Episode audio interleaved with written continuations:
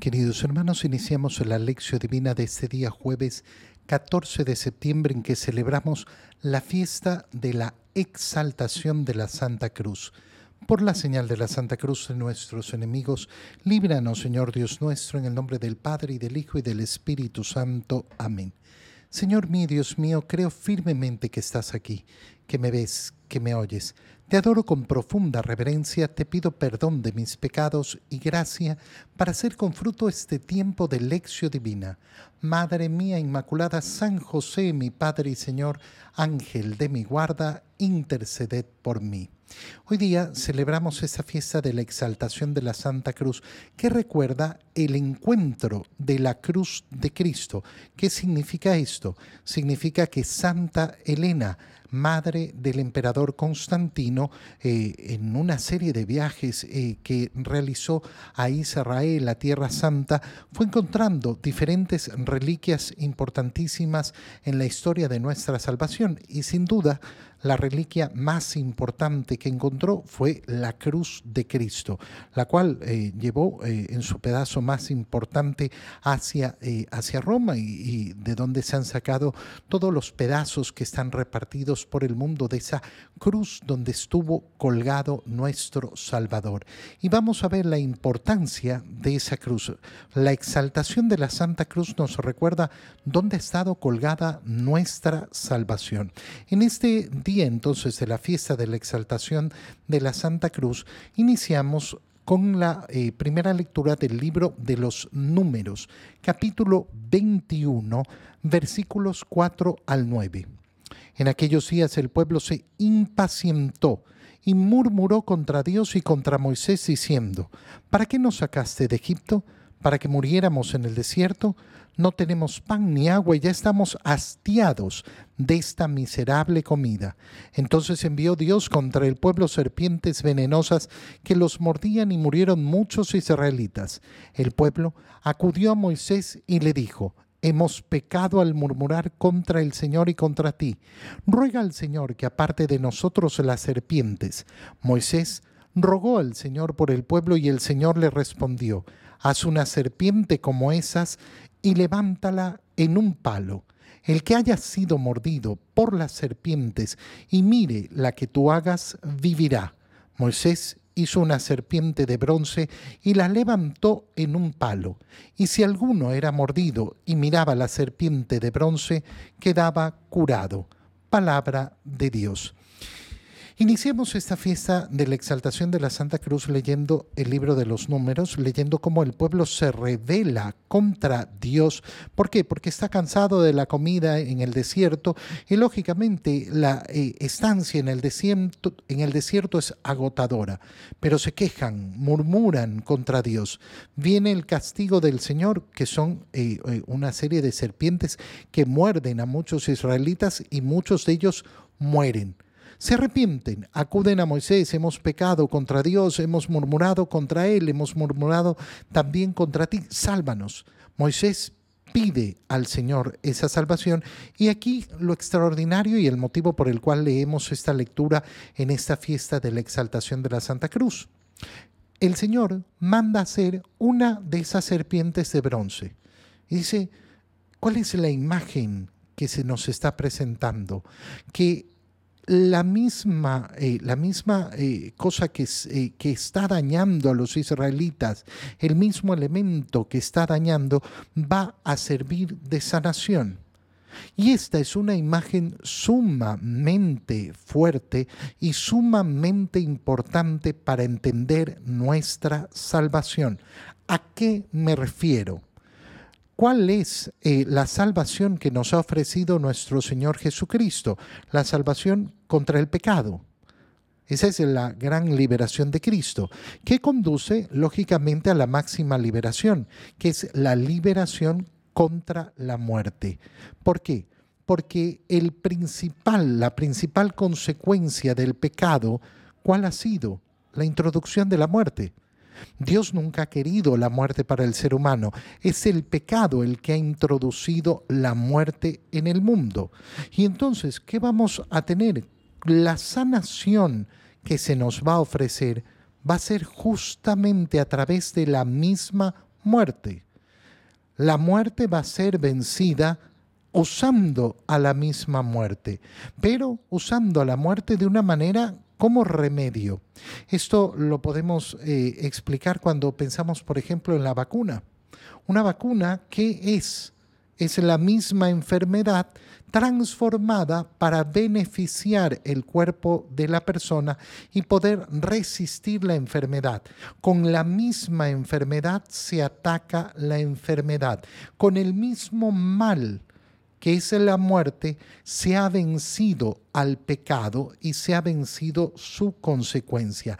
Esta es la imagen que se nos presenta en el desierto utilizando la misma imagen de la serpiente.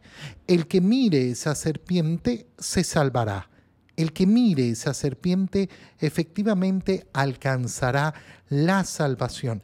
Eso lo veremos todavía con más profundidad en la medida que avanzamos en la liturgia de este día. En la segunda lectura leemos la carta de San Pablo a los Filipenses, capítulo 2, versículo 6 al 11. Cristo, siendo Dios, no consideró que debía aferrarse a las prerrogativas de su condición divina, sino que por el contrario se anonadó a sí mismo, tomando la condición de siervo, y se hizo semejante a los hombres. Así, hecho uno de ellos, se humilló a sí mismo y por obediencia aceptó incluso la muerte y una muerte de cruz. Por eso Dios lo exaltó sobre todas las cosas y le otorgó el nombre que está sobre todo nombre, para que al nombre de Jesús todos doblen la rodilla, en el cielo, en la tierra y en los abismos, y todos reconozcan públicamente que Jesucristo es el Señor, para gloria de Dios Padre. Palabra de Dios.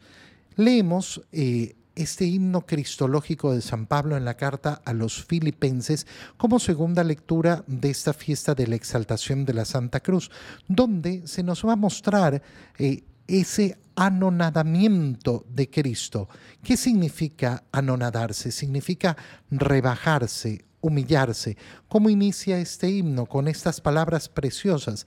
Cristo, siendo Dios, no consideró que debía aferrarse a las prerrogativas de su condición divina. ¿Qué, está diciendo San Pablo? Que Jesús, antes de hacerse hombre, antes de la encarnación, es Dios. Y sin embargo, a pesar de ser Dios, se rebaja, se rebaja, no consideró que debía aferrarse a esa condición de Dios, sino que por amor nuestro va a rebajarse eh, de esa condición, sino que por el contrario entonces se anonadó a sí mismo, se rebaja, tomando la condición de siervo, es decir, haciéndose hombre como tú, como yo, como cada uno de nosotros, verdadero hombre, y se hizo semejante a los hombres, hecho uno de ellos, se humilló a sí mismo. ¿Cuál es el camino de la salvación? Este es el camino de la salvación, la humillación del verbo de Dios. No hay otro camino de salvación.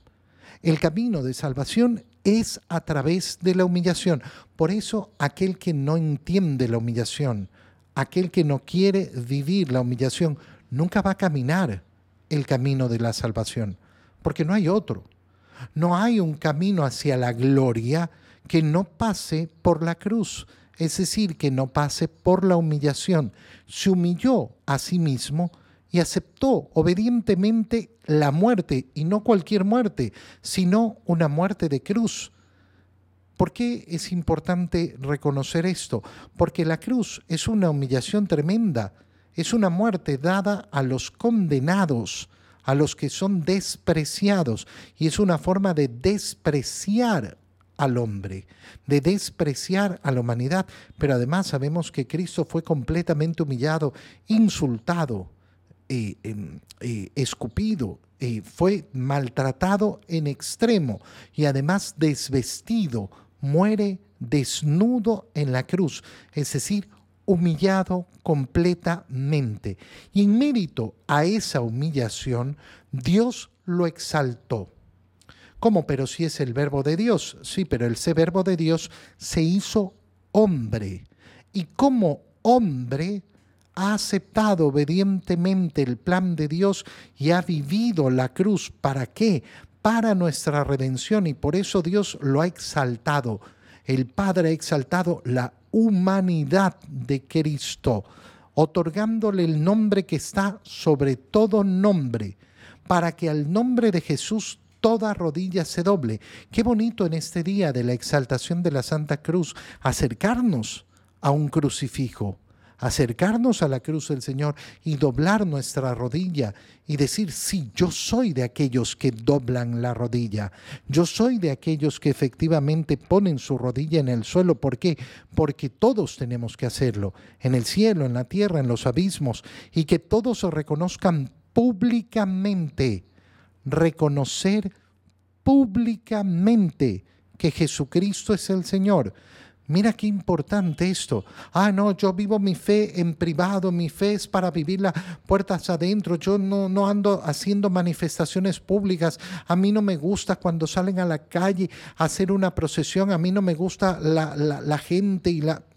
Hermano mío, el cristianismo hay que reconocerlo públicamente. Públicamente. No es para estar escondido. Ay, es que no me gusta entiéndelo, el camino no es lo que a mí me gusta, es el camino de la humillación, es el camino de Cristo. En el Evangelio leemos eh, en esta fiesta de la exaltación de la Santa Cruz el Evangelio de San Juan, capítulo 3, versículos 13 al 17. En aquel tiempo Jesús dijo a Nicodemo, Nadie ha subido al cielo sino el Hijo del Hombre que bajó del cielo y está en el cielo. Así como Moisés se levantó la serpiente en el desierto, así tiene que ser levantado el Hijo del Hombre para que todo el que crea en él tenga vida eterna. Porque tanto amó Dios al mundo que le entregó a su Hijo único, para que todo el que crea en él no perezca, sino que tenga vida eterna. Porque Dios no envió a su Hijo para condenar al mundo, sino para que el mundo se salvara por él. Palabra del Señor. Estamos en el capítulo 3 del Evangelio de San Juan, capítulo dedicado al bautizo capítulo donde vamos a leer eh, en profundidad esa conversación entre Jesús y Nicodemo y lo que se nos pone de manifiesto es la gracia que se recibe en el bautizo, eh, que en definitiva lo que nos permite es participar, participar de los méritos de Cristo en su muerte y en su resurrección. ¿Y qué le explica en esta parte a Nicodemo? Que nadie ha subido al cielo, nadie ha ido al cielo a ver a Dios. El que conoce a Dios, el que puede revelar a Dios, es el Hijo, el Hijo que ha bajado del cielo. Fíjate en la expresión, porque eso es lo que estamos diciendo en las lecturas anteriores, cómo el verbo se ha hecho hombre. No es, eh, no es que Jesucristo sea un hombre elevadísimo en altura, no, no, es el verbo de Dios el que se ha hecho hombre el que ha bajado efectivamente para, eh, para nuestra redención. Y entonces es Él el que puede revelar a Dios al mundo. Eh, y entonces aparece la expresión que eh, veíamos ya en la primera lectura. Así como Moisés se levantó la serpiente en el desierto, así tiene que ser levantado el Hijo del Hombre para que todo el que cree en él tenga vida eterna. ¿Qué es lo que leíamos en la primera lectura? Leíamos cómo efectivamente en el desierto las serpientes eran enviadas a morder a los israelitas que habían murmurado contra Dios, que decían, ¿para qué? ¿Para qué fuimos liberados de Egipto? ¿Para qué fuimos sacados de Egipto eh, para, eh, para morir aquí en el, eh, en el desierto? Y la sanación a esas eh, serpientes, a esa mordedura de las serpientes, va a ser que Dios le dice a Moisés, haz una serpiente como esas de bronce, ponla en un palo y ponla en medio del campamento. El que sea mordido por una serpiente y alcance a ir y ver esa serpiente, esa serpiente de bronce, se salvará. Bueno, Fíjate cómo ahora eh, Jesús pone esta imagen. Así como Moisés levantó la serpiente en el desierto, así tiene que ser levantado el Hijo del Hombre. ¿Para qué? Para que todo el que cree en Él tenga vida eterna, ya no para que sea salvado de la mordedura de una serpiente, sino para ser salvado de la consecuencia del pecado que es la muerte. Y entonces el Hijo, del, eh, el Hijo de Dios va a ser levantado, como la serpiente fue levantada por Moisés en el desierto. ¿Y dónde va a ser levantado? En la cruz. Por eso hoy día celebramos la exaltación de la Santa Cruz. Es decir, estamos recordando que justamente aquel, eh, eh, aquel artefacto odioso, aquel artefacto horrible que es la cruz, se ha vuelto el lugar de la salvación, se ha vuelto el vehículo, el medio de nuestra salvación. Y lo explica, lo explica nuestro Señor de una manera maravillosa. ¿Por qué? ¿Por qué esto va a ser así? Porque tanto amó Dios al mundo que le entregó a su Hijo único, para que todo el que cree en Él no perezca. Fíjate que el premio, el premio no es la vida, eh, eh, en, cuanto, eh, en cuanto a haber sido mordido por la serpiente y simplemente no morir por el veneno. No, no, la vida que se nos promete no es la vida temporal, es la vida eterna, para que todo el que cree en Él no perezca, sino que tenga vida eterna. Esto es lo que queremos, esto es lo que anhelamos, esto es lo que nos ha prometido el Señor, porque Dios no envió su Hijo para condenar al mundo, sino para que el mundo se salvara por Él. Qué importante es entender la simpleza de lo que se nos está diciendo, contemplar el amor de Dios. Hoy día que estamos celebrando la exaltación de la Santa Cruz, lo que hacemos al contemplar la cruz es contemplar cuánto nos ha amado el Señor. Si yo logro comprender cuánto me ha amado el Señor, entonces tengo todo, todo el camino, todo el camino que tengo que recorrer. Pensemos, por ejemplo, en lo que significa alcanzar la misericordia del Señor. Alcanzar la misericordia del Señor significa pedir perdón que es un acto de humillación. ¿Cuántas veces tenemos que escuchar a personas que dicen, ¿y por qué me tengo que confesar con un hombre pecador igual que yo? Eh, muy sencillo, hermano mío, porque tienes que humillarte. Ay, ¿por qué me tengo que humillar? Porque el camino de la salvación es el camino de la cruz. ¿Por qué Cristo se tuvo que humillar en la cruz y tú no quieres humillarte? Una humillación además mínima. Ah, tengo que contarle mis pecados a un hombre igual que yo. Sí. Uno pecador igual que yo. Sí, pecador igual que tú. Es un acto de humillación. Sí, me pongo de rodillas delante de un hombre y cuento mis pecados y pido perdón por mis pecados. No puedo hacer ese acto de humillación.